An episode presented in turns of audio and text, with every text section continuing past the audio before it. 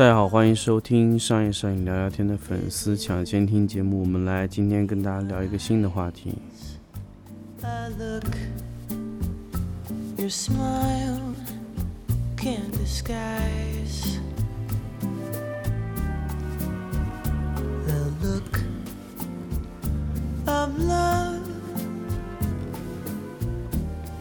It's seeing so much more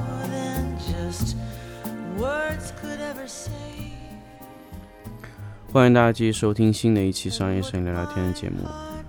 那么，粉丝抢先听的节目呢，这期想跟大家聊一聊商业摄影的沟通语言的问题。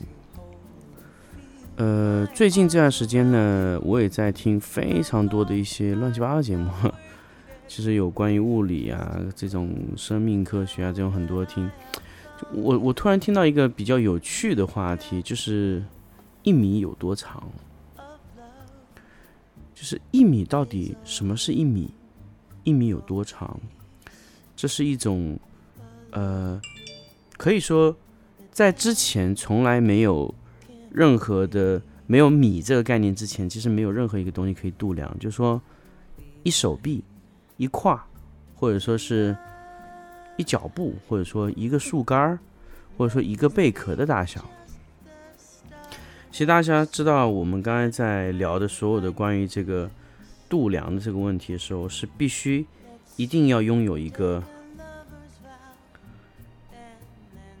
必须一定要拥有一个可以匹配的、可以度量的这么一个东西。那么，呃，这个东西呢，其实大家在去测量，比如说我测量这东西有多少米，或者说多少长的时候，必须有一个可以衡量的单位。但是我们刚才知道，大家其实在之前的衡量的东西里面，可能说一个手臂多长，或者说，比如说大家说这个柜子有两手臂长，但是每个人的手臂都不一样，每个贝壳的大小都不一样，每根树枝的大小都不一样，每个人脚部的一跨都不一样，所以我们必须要有个标准的度量衡。那么我们当然就有了一个一米的概念。那么当时的一米的概念是以，呃，这个叫什么？以一个地球的赤道为半径，就赤道的多少几十分之一测为一米。那么当然，这个其实当时我们说到了一米的概念，那么就会有量尺、有尺、有米的概念以后呢，就是我们必须要有米的这个概念。一米是多长？一厘米是多长？两厘米是多长？啊，我们都是指一厘米、一分米、一微米。或者说一米、一千米是多长，都有完全的度量的标准。有度量标准，我们有一米的度量标准，就有二三四五六七八九十啊，都有这样的度量标准。这就是我们从米的概念来衡量长度的概念。这个就是，其实我们从米这个概念，我们对长度就了就有了一种非常好的沟通方式，而不是说你们家一手臂长。那我们可以非常告诉你是零点六五米长，那这个有了这个米这个单位之后呢，就会有各样各种各样的量具是用来测量这个米的单位的。那么当然，当然在节目的开头跟大家分享了这么多关于米米米的问题，什么度量衡啊、尺啊这些问题，就想跟大家说一下，就是我们在摄影中，其实我们很多时候都是碰到。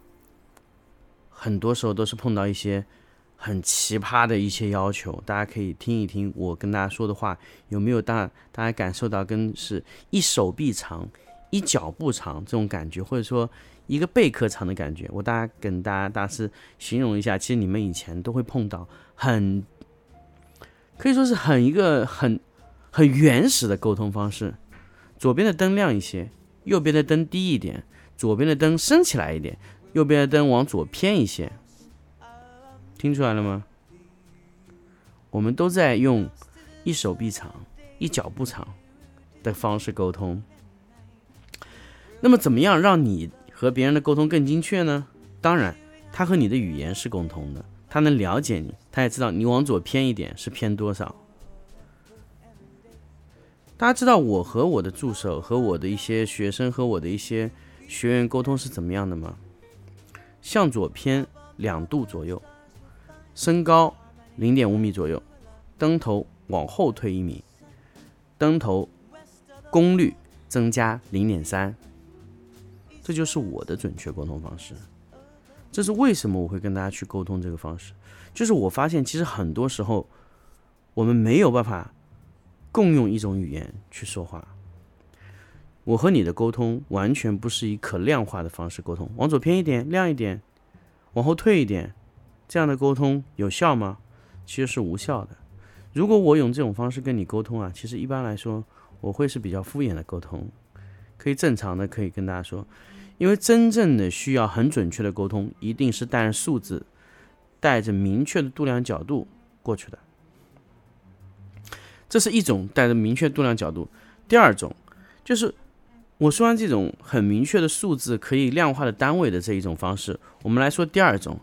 第二种呢，可度量方式呢是什么呢？就是我们沟通的方式是必须是一样的。很多听众在我的节目中可能听到过非常复杂的一些操作，比如说硬度啊、光源转移啊、光源裁切啊、光源塑形啊，啊各种各样的技术，就是大家可能根本就没有一个非常好的沟通方式去做。比如说，什么叫光源转移啊？什么叫半漫放射转移啊？或什么叫混合转移啊？什么叫光源控制啊？什么叫光源塑形啊？什么叫光源裁切啊？什么叫遮挡啊？什么叫半透遮挡啊？什么叫半影啊？各种各样的技术含量知识点，可能如果你没有跟我，我没有把我的所有的需要操作的一些角度告诉你，或者说操作的所有的一些动作，或所有的一些的原理告诉你。我跟你是没有办法沟通的，因为我告诉你这样，他会是那样说。其实很多时候在摄影中，大家可能在做同一件事情，但是我一定要跟大家讲，就是你很多时候，我们可能在沟通同一个事情，但是由于语言不通，导致我们就很困难。这像什么呢？就是。你在说英文，我在说中文，但是我也听不懂你的英文，你也听不懂我的中文，所以大家没有用一种语言沟通。所以我做 workshop 这种课程，做这种项目，做这种事情的时候，接在给大家有一个比较好的呃沟通方式，就是有一种很好的沟通语言。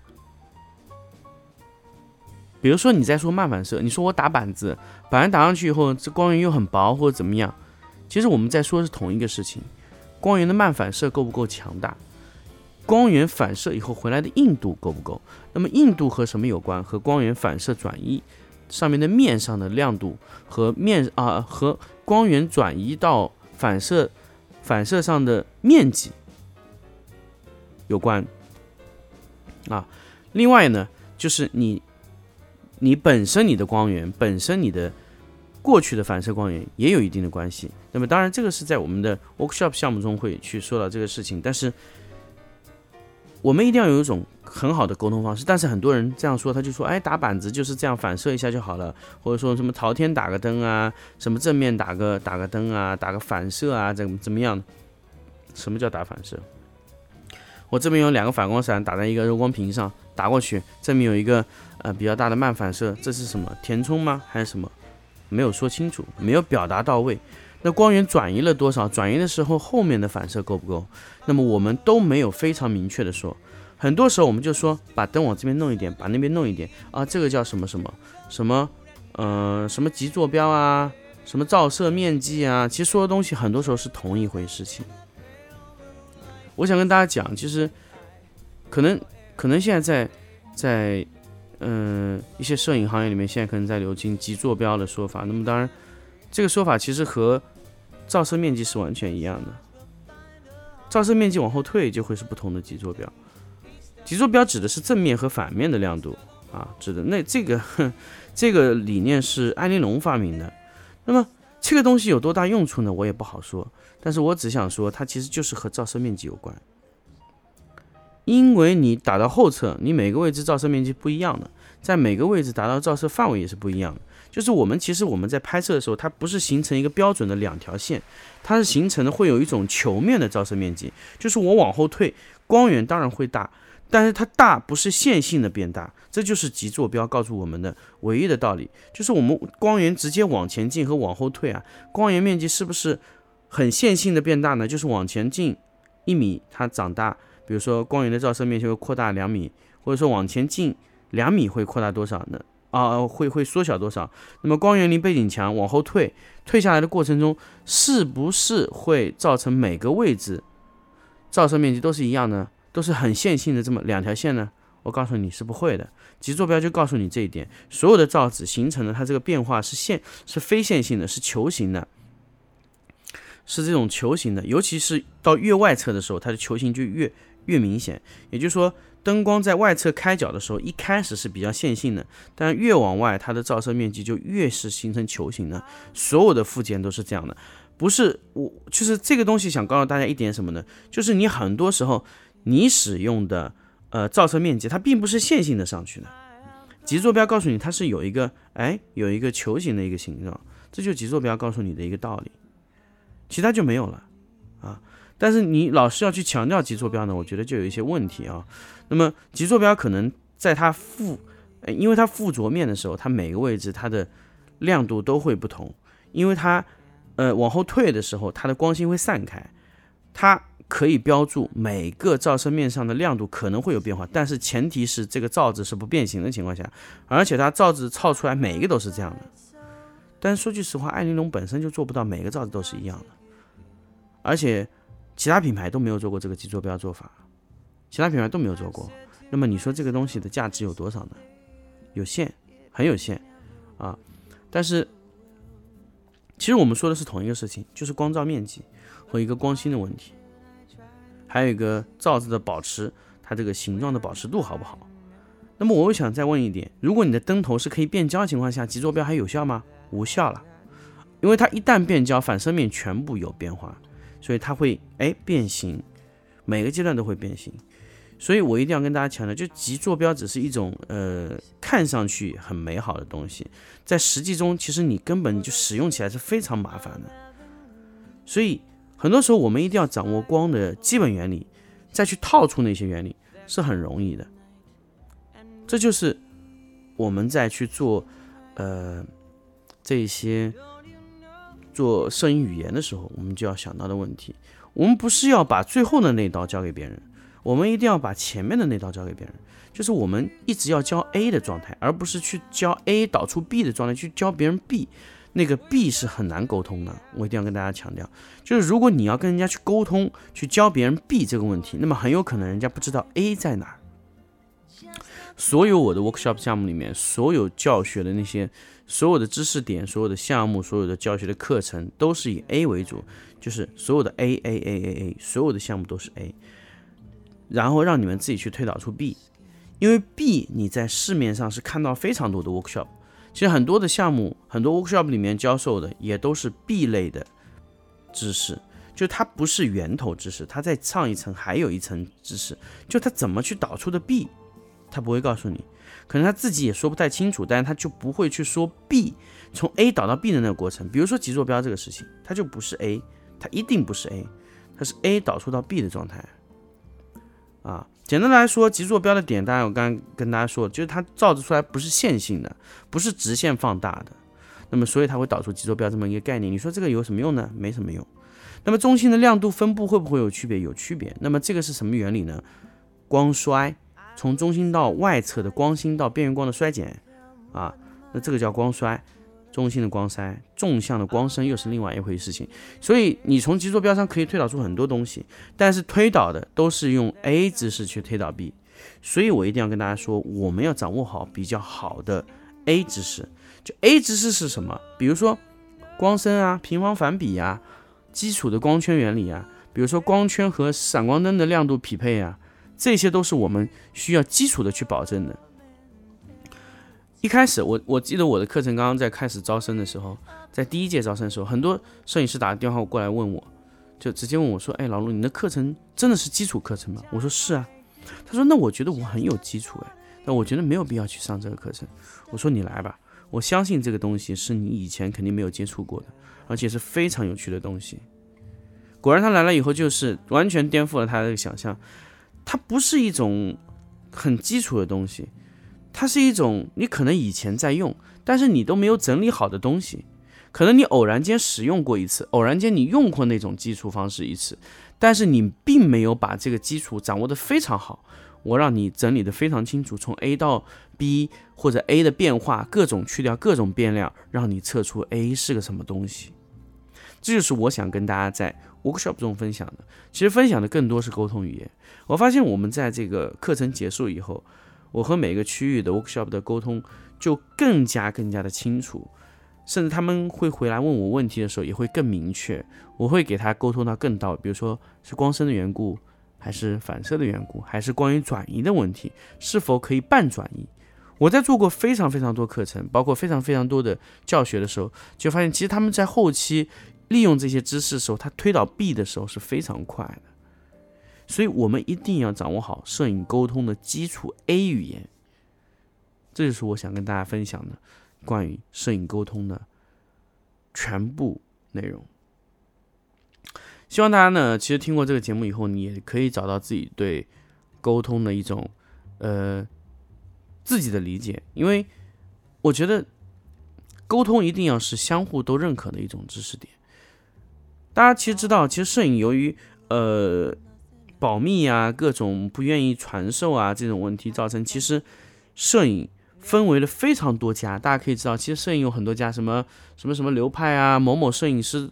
风格啊，什么什么什么什么党啊，各种都非常多。然后呢，他们推导出的技术含量是完全不同的。那你你推导出 A A A 内容，他推导出 B 内容，其实我们永远在说一个标准化的内容。所以我一直想推进这个标准化的内容，而不是去说做我哎我做我自己这个派派系档。我非常乐意去呃去解析别人的东西，他的理念是什么，我可以用我的东西去套他的。那我非常愿意这样去讨，但是我希望用我的语言作为一种标准的摄影的这种布光啊，包括一些逻辑的语言，比如说光源转移、光源塑形啊，还有光源裁切啊，包括呃半透遮挡啊、光深啊这些理念。其实我我不知道这些东西有没有，其实很多很多摄影师他当时在问我光源转移，我好像没有听过这个东西。我后来说，我只是在国外。看过有这么一句话叫 light source transfer 这个东西，所以我我自己喜欢把它称为光源转移，它指的也是这个东西。但是我我我我喜欢这样去说光源转移这个事情，而且我发现越说这个词呢，我就觉得越越形象，后面就把它保留下来。那么光源裁切呢，是因为我经常会去遮挡啊，导致这个情况，我就特别像感觉把光影裁断了这种感觉，所以我把它称为光源裁切。那么光源塑形呢，就是我感觉像把光源人工的捏造成了一个形状，我就喜欢把它叫成光源塑形。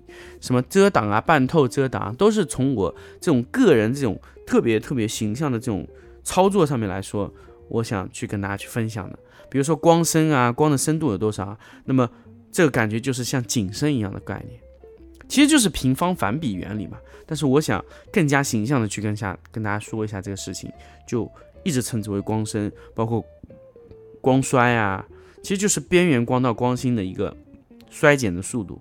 那么其实这个光衰，其实我也不知道之前有没有这样的词，就我喜欢这样去称它。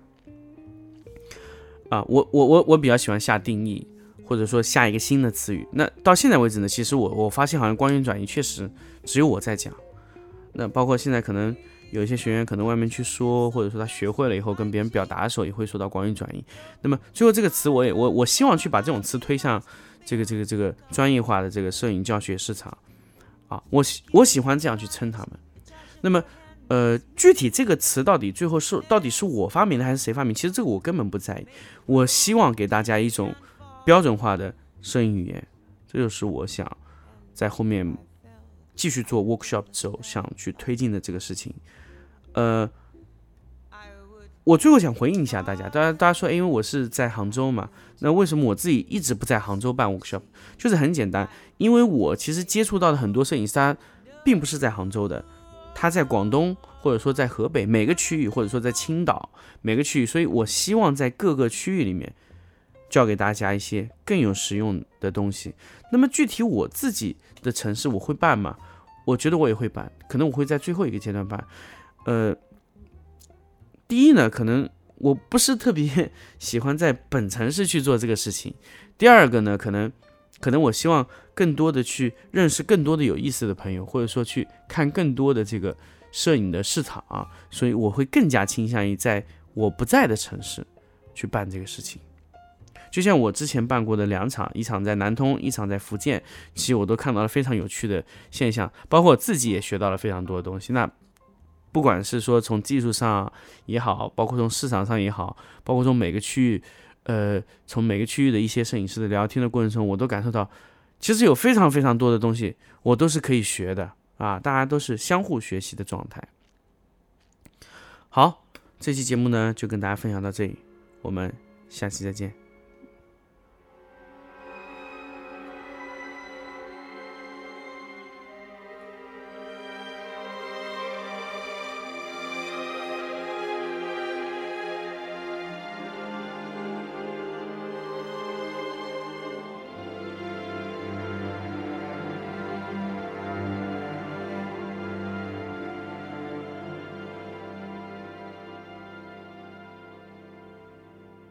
Each place I go, only the lonely go. Some little small cafe. The songs I know